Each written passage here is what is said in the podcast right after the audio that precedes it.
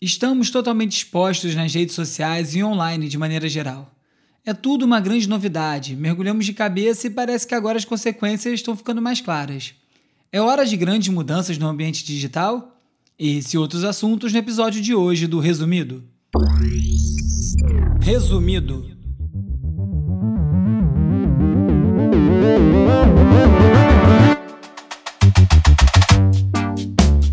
Olá, eu sou o Bruno Natal. Hoje é dia 12 de agosto e no resumido número 73, o combate ao reconhecimento facial, as movimentações do TikTok, a relação da lógica das redes sociais e a propagação do QAnon, samba no prato e muito mais. Vamos nessa, resumido.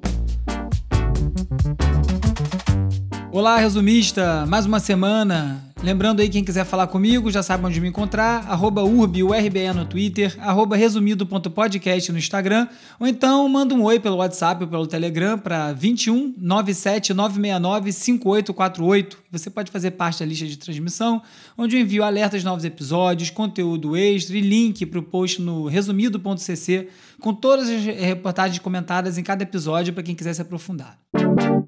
Do país de Gales vem uma grande vitória na luta pela regulamentação do uso de equipamentos de reconhecimento facial. O Tribunal de Apelação de Londres considerou ilegal o uso desse tipo de tecnologia pela polícia. A queixa foi apresentada por Ed Bridges depois dele ter tido o rosto escaneado duas vezes. A primeira vez ele estava fazendo compras e na segunda num protesto, e ele alegou invasão de privacidade. Depois de algumas derrotas, os juízes finalmente consideraram que o uso do reconhecimento facial não estava sendo feito de uma forma corretamente supervisionada, mas eles não questionaram exatamente o uso da tecnologia em si. A polícia não vai recorrer e esse pode ser um valioso precedente para se estabelecer parâmetros mais claros sobre o uso de reconhecimento facial por governos. A tecnologia ainda está longe de ser aperfeiçoada o suficiente para usos oficiais. Além das questões de viés que levam a vários erros bem graves nos resultados quando são utilizadas em pessoas negras, por exemplo, ainda é muito fácil enganar esses sistemas. O MIT Tech Review contou como um time de pesquisadores da empresa de cibersegurança McAfee, que faz aqueles programas antivírus, conseguiu atacar um sistema similar ao utilizado em aeroportos para verificação de passaporte Processando milhares de fotos, eles criaram imagens que pareciam com uma pessoa para um olho humano, mas que era identificada como uma outra pessoa pelo algoritmo de reconhecimento facial. Uma abordagem parecida com o sistema desenvolvido pela Universidade de Chicago que eu comentei no episódio passado, Folks. Isso seria o equivalente a uma pessoa que esteja numa lista de proibição de voar, como um terrorista, conseguir embarcar num voo. A Adobe é outra empresa reconhecida no ramo que está desenvolvendo formas de aperfeiçoar as tecnologias de reconhecimento facial. A Adobe é a criadora do famoso Photoshop, programa que já virou sinônimo de manipulação de imagem. E pensando nisso, eles desenvolveram uma ferramenta para identificar rostos manipulados digitalmente. Os usos são bem amplos, mas a primeira coisa que vem à cabeça são os deepfake e como é extremamente importante a gente encontrar maneiras fáceis e rápidas de identificar conteúdos manipulados. Talvez não seja nas próximas eleições, mas em breve essa tecnologia vai estar avançada o suficiente para causar desinformação em níveis nunca antes vistos.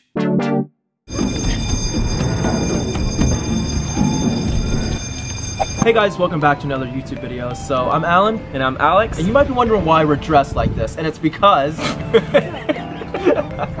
and it's because we're doing a bank robber prank. So we have a lot of money right here. We're gonna be running around in front O TikTok é o aplicativo mais comentado do momento e esses dias dois gêmeos foram presos por conta das peripécias que eles estavam criando para viralizar na rede. Conhecidos como Stoke Twins, esses irmãos fazem vários vídeos. Eles fizeram dois em que eles simulavam estar tá fugindo após terem assaltado um banco. Grande ideia, né? Na Califórnia é mole. Se for brincar disso aqui no Brasil, não acaba bem não, né? Mas enfim, é tudo pelo like. O Intercept conseguiu alguns documentos vazados que revelam que tipos de dados o TikTok compartilha com autoridades nos Estados Unidos, não na China. Né? A empresa cedeu dados para as autoridades em dezenas de ocasiões, mas nada mais significativo assim do que as empresas como a Amazon, a Facebook ou Google é, fazem. Mas isso também não quer dizer que seja pouca coisa, porque essas empresas coletam e compartilham muita coisa. Isso aí já mostra como, do ponto de vista do usuário, as questões de privacidade continuam muito relevantes, mesmo que o TikTok seja vendido para uma empresa americana como o Trump está querendo fazer.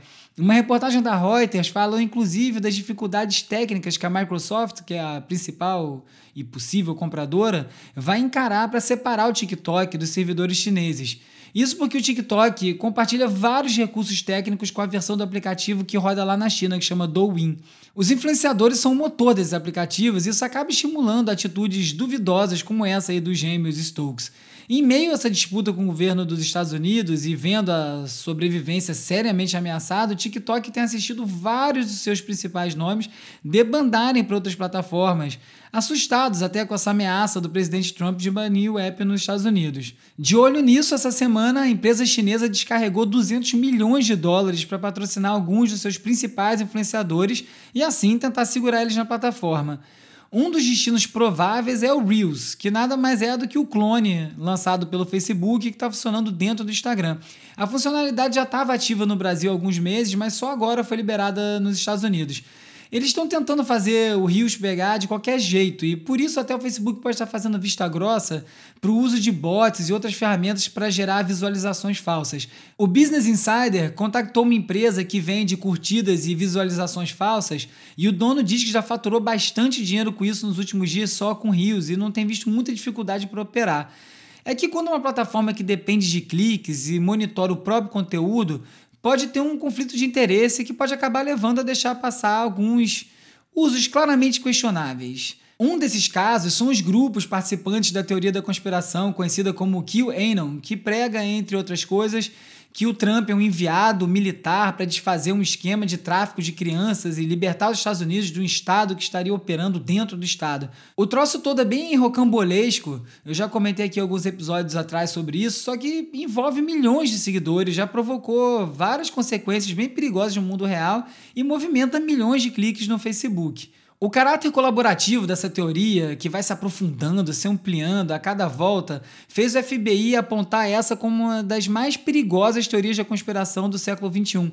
O New York Times entrevistou um especialista em games chamado Adrian Home para entender a dinâmica dessa aventura coletiva, depois que ele organizou um fio no Twitter fazendo um paralelo entre jogos de realidade alternativa e o comportamento dos seguidores do QAnon. Eles estão sempre numa gincana, assim, atrás de pista, elocubrando e criando mais e mais teorias paralelas, um negócio que não acaba nunca. O Facebook suspendeu recentemente milhares de páginas que estavam falando de QAnon, mas a grande questão é que a empresa alega só ter começado a estudar esse fenômeno em junho desse ano. Isso está sendo questionado porque o QAnon já é bem conhecido há pelo menos dois anos. E com a aproximação das eleições dos Estados Unidos, e já com alguns candidatos aí que apoiam a teoria no páreo, o Facebook está sendo cobrado a tomar atitudes mais drásticas, né? porque a circulação desse conteúdo, mesmo em grupos fechados, é muito perigosa. Desempregados, você vai de motoboy. E daí? E daí? Sabe motoboy, quanto você que por semana? Sabe quanto moleque. por semana? Quanto você tira por mês? Não importa. Quanto você tira por mês? Chuta aí quanto que eu tiro por mês. Dois mil. Fala pra mim, quanto Três que eu mil tiro? real. O senhor quer ver aqui? Não. Você ganha o quê? Três mil O reais? senhor quer ver aqui? Você não tem nenhum de moral, moleque. Claro que tenho.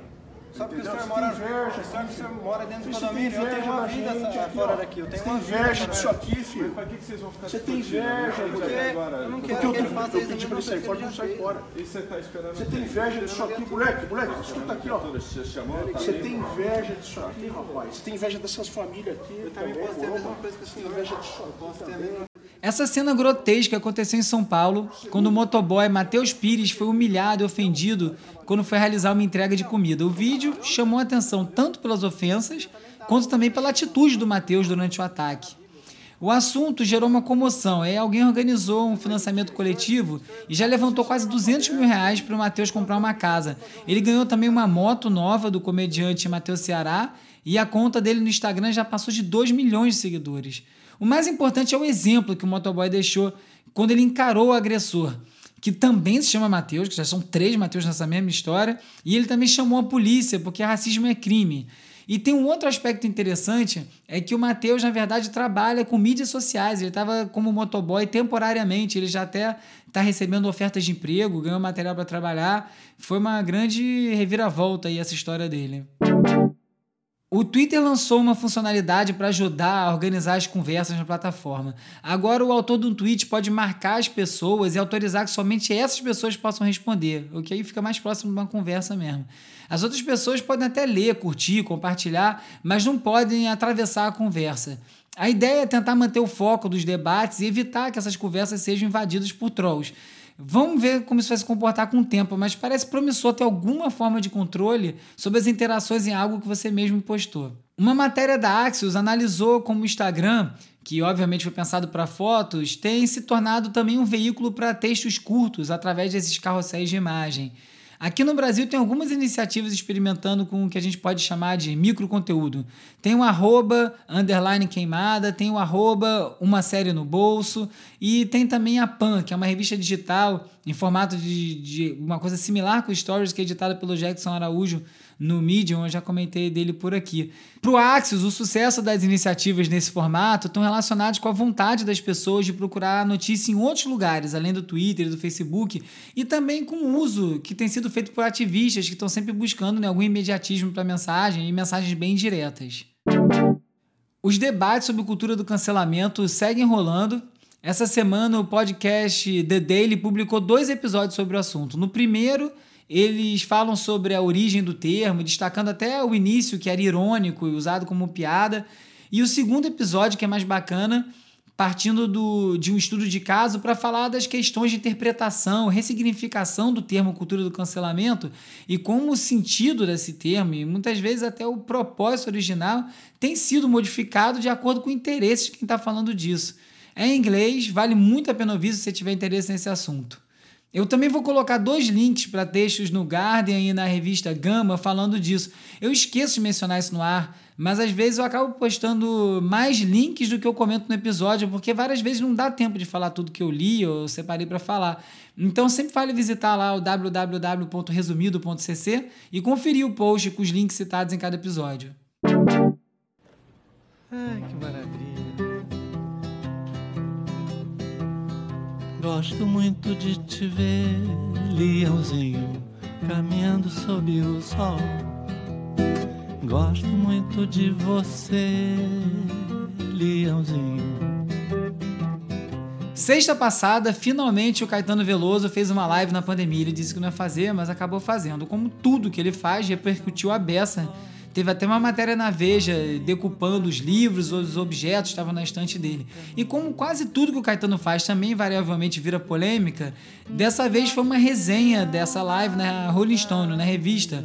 Um texto que não saiu assinado falou do momento que um dos, dos, filhos dele, o Moreno Veloso, tocou um prato de louça com uma faca e chamou isso de um momento cômico e inusitado. A Folha de São Paulo também falou que o momento mostrou o estilo caseiro da live. Esses comentários repercutiram porque o uso do prato e da faca como elemento percussivo é um recurso que é amplamente utilizado. Inclusive o Caetano usou na última turnê dele com os filhos, Ofertório. No Twitter, o Bernardo Oliveira, que é um crítico, questionou como que um erro desse pode ser cometido por alguém que escreve numa revista tão respeitada como a Rolling Stone. O historiador Luiz Simas também falou sobre as origens do prato e da faca num fio no Twitter, e o jornalista GG Albuquerque publicou um artigo no blog dele para contextualizar o uso do elemento no samba de roda, especialmente no recôncavo baiano do Caetano. E o Caetano até postou um stories dele lendo esse artigo. Como essas coisas só acontecem em rede social, o debate continuou fazendo curva e acabou virando sobre o estado do jornalismo musical no Brasil. O jornalista Paulo Terron, que colaborou com a Bis, com a Rolling Stone, fez um fio no Twitter para falar sobre as condições de trabalho dos jornalistas de cultura no Brasil hoje em dia e concluiu com um conselho para os jovens escribas aí que pretendem seguir esse caminho. Desistam enquanto é tempo. E ele não está sem razão. Um dos pontos que o Paulo levantou e que mais ressoou comigo foi o fato que muita gente critica e cobra o jornalismo quando erra, mas pouca gente compra e apoia. Ele estava se referindo especificamente aos veículos de jornalismo cultural, mas eu acho que isso é verdade para o jornalismo como um todo. A jornalista americana Cherry Hill, que cobre a interseção entre música e tecnologia, ela até fez uma matéria sobre a versão internacional da plataforma Queremos para Forbes dos Estados Unidos, o We Demand, e, eu dei uma, e deu uma entrevista para o blog da ferramenta de financiamento Patreon, falando justamente sobre o cenário atual e como é importante construir comunidade para e com os leitores leitores ou ouvintes, né? Que no caso resumido. E é por isso que desde o início eu abri canais como a lista de transmissão no WhatsApp, no Telegram. E uma das coisas que ela fez com a newsletter dela, Cherry Hill, ela tem uma newsletter chamada Water and Music, foi criar um grupo fechado na plataforma Discord que é exclusivo para assinantes, para que os leitores dela possam interagir e trocar entre eles, a partir desse interesse comum que é a newsletter. Um ouvinte já me pediu para criar um grupo no Discord e outros também já falaram para abrir um grupo no WhatsApp onde todo mundo possa falar. E lendo o que a Cherry falou, fiquei interessado mesmo, porque a comunidade que é formada em torno do interesse comum, no caso aqui, tecnologia e sociedade, é muito valiosa, é muito poderosa a comunidade. E eu vejo particularmente pelas trocas que eu tenho com os ouvintes, pelas dicas que eu recebo, pelas recomendações, até por participações bem diretas. Eu falei aqui umas duas vezes sobre uma versão em vídeo do resumido e eu fiquei surpreso já com alguma das coisas que surgiram a partir disso. E vem novidade em breve sobre isso aí, inclusive. O que, que você acha? Você tem interesse? Você acha que pode ser legal e também mais uma forma de criar valor para quem está colaborando no financiamento coletivo do Resumido? Teria vontade de criar esse grupo? Aliás, já são 90 assinantes contribuindo cada um em média com 13 reais por resumido, seguir funcionando e disponível para quem não pode contribuir. Então, muito obrigado a você que colabora. Eu fico honrado de verdade de saber que tem gente que vai ali, pinga um dinheiro todo mês para colaborar com o resumido. Para botar de pé tudo que está nos planos aqui, o objetivo é chegar a 2 mil assinantes, pagando em média 10 reais. É difícil, mas a gente chega lá. Então, se você quiser e puder colaborar, vá lá no www.catarse.me barra resumido e colabora também. Hora de relaxar com as dicas de ver, ler e ouvir. O Edinburgh Festival Fringe, que é o maior festival de arte performática do mundo, esse ano não aconteceu por conta da pandemia. E para compensar, eles criaram uma versão virtual do festival, chama ImprovBot. O festival está totalmente curado por uma inteligência artificial. O sistema analisou as, descrições de 100 palavras de todas as apresentações realizadas no festival de 2011 até 2019. Ou seja, a pessoa escreve a performance dela, tem que escrever em 100 palavras. Eles pegaram tudo isso e, e gerou um arquivo de mais de 2 milhões de palavras. E a partir dessas palavras, essa inteligência artificial gerou ideias para novas peças musicais, comédias, cabarés. Esses textos todos sendo gerados artificialmente. Depois o texto foi analisado por uma equipe de improvisação chamada Improverts e eles vão recriar essas improvisações no Twitter. Já são mais de 300 descrições que foram criadas pela inteligência artificial e vão sendo postadas de hora em hora no Twitter desde o dia 7 de agosto e vai até o dia 31 de agosto. A turma do Mischief, que é conhecida pelos apps e sites que acabam se tornando virais, lançou o Master Wiki, que mistura o visual medonho daqueles tutoriais do WikiHow com conteúdo da Masterclass, aquela badalada aulinha com vários nomes renomados de várias áreas que contam segredos experiências profissionais. E aí, se você não quiser pagar os 180 dólares de uma Masterclass, você pode acessar essa versão bem resumida das aulas. É uma piada, como tudo que o Mischief faz, mas está lá o resuminho e tem gente achando que ficou bom. Aqui no Brasil, estreou a plataforma totalmente dedicada a podcast chamada Orelo, uma plataforma brasileira. Ela pode ser acessada de graça, com anúncios, né? Óbvio, ou então através de uma assinatura de R$ 6,90 para você ter acesso aos conteúdos exclusivos da plataforma e também os áudios todos sem propaganda. O mais legal é que a plataforma está com os criadores em mente. Aí, além de pagar pelos plays nos podcasts, que é uma coisa que nenhuma outra plataforma está fazendo, também está oferecendo para quem assinar a possibilidade de direcionar R$ reais da sua assinatura para o seu criador favorito. E aí também está oferecendo funcionalidade de financiamento coletivo dentro do aplicativo, que facilita bastante para quem quiser colaborar. A grande tarefa para os criadores, obviamente, é migrar todos os seus ouvintes para uma nova plataforma, que não é tarefa fácil. O resumido já está por lá, então se você se tornar assinante, lembra de mim. Latif, welcome in Baudelaire. Well, it just looks like everything else. Alguns ouvintes escreveram aí para recomendar a série documental Connected do Netflix. Adoro quando as pessoas veem alguma coisa, leem, lembram do resumido e mandam essas mensagens. Eu fico feliz de ver que as pessoas até entenderam, né, o que que, o que que é o assunto aqui. E aí nessa série o jornalista Latif Nasser investiga as formas com que tudo está conectado no universo. Ele vai explicando vários conceitos científicos bem complexos de uma forma clara, com exemplos. É bem legal para quem gosta desses assuntos.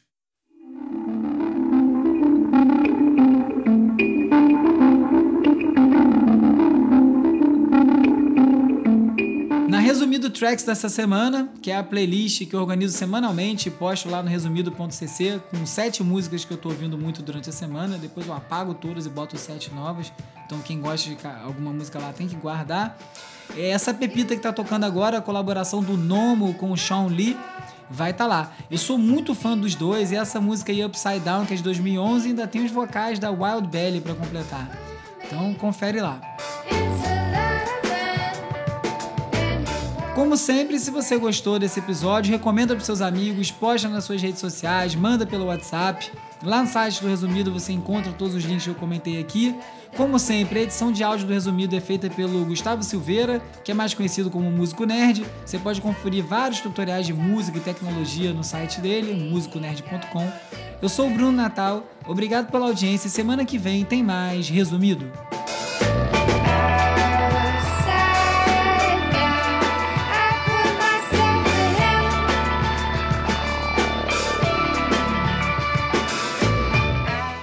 Resumido.